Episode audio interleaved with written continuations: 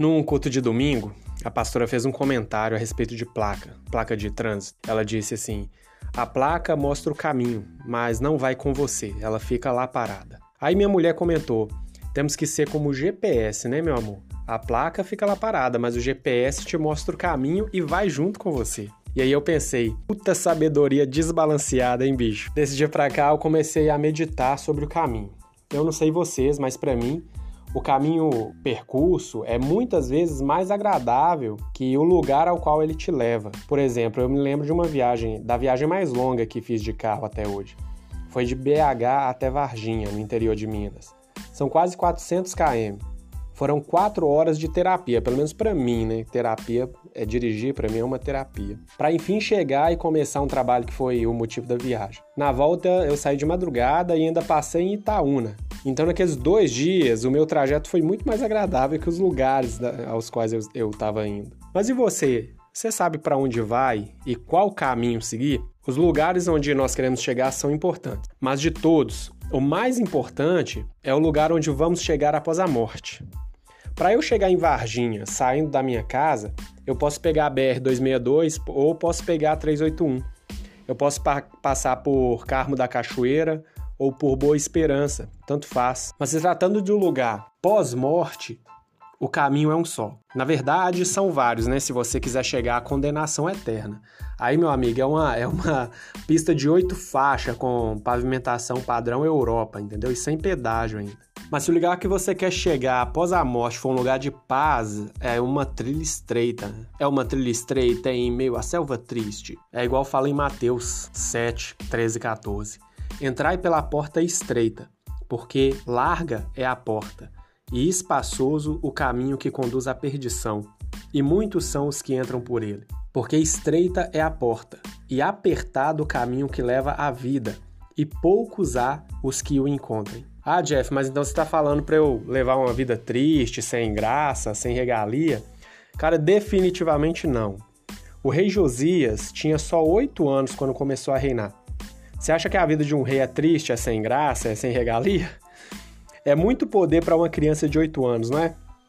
Mesmo assim, a Bíblia diz que ele fez o que Deus aprova e que ele andou no caminho de Davi sem se desviar nem para a esquerda nem para a direita. Está lá no segundo livro de Reis, capítulo 22. Percebe o destaque que o autor deu para o trajeto do rei Josias, o caminho que você escolhe acaba sendo mais importante do que o próprio destino, na verdade, porque não adianta querer chegar no México descendo o continente sentido da Argentina, né? E lembra do comentário da minha mulher a respeito do GPS, que ele vai contigo ao contrário da placa? Pois bem, escolher quem está com você nesse trajeto é de extrema importância. A placa até te mostra o caminho, mas ela, se você errar lá na frente, você vai precisar de outra placa, ou vai precisar de, de alguém que te aponte o caminho certo. Já o GPS não. Ele recalcula a rota para você ele te mostra o caminho da conversão e se você ignorar, ele vai permanecer com você no trajeto, te incomodando, insistindo em recalcular e recalcular a sua rota quantas vezes forem necessárias até você chegar no seu destino. Então comece a observar quais pessoas são placas, quais pessoas são GPS e quais pessoas não são nada né, na sua vida. Ou são obstáculos, quem sabe. E aí, sobre isso, eu vou deixar três versículos bíblicos. Não se deixe enganar. As más companhias corrompem os bons costumes. 1 Coríntios 15, 33.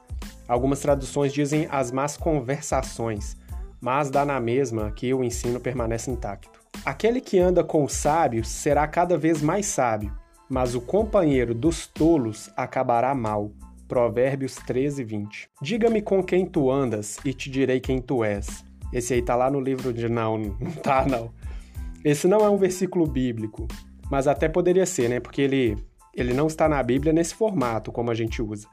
E tão pouco foi dito por Jesus, tá, gente? Me ajuda aí. Mas ele está lá de forma contextual, né? Ou seja, em outras palavras, contendo o mesmo ensinamento. Então a gente vai considerar ele aqui também. Então segue reto nesse caminho, meu jovem. Como se diz aqui em Minas, segue reto toda a vida. Um abraço,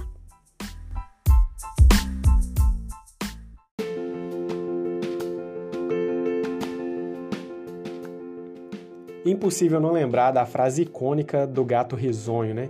de Alice no País das Maravilhas. A Alice fala pro gato: Gato, pode me dizer qual caminho devo tomar? O gato responde: Isso depende muito do lugar para onde você quer ir. Eu não sei para onde ir, responde Alice. E aí o gato diz sua famosa frase: Se você não sabe para onde ir, qualquer caminho serve.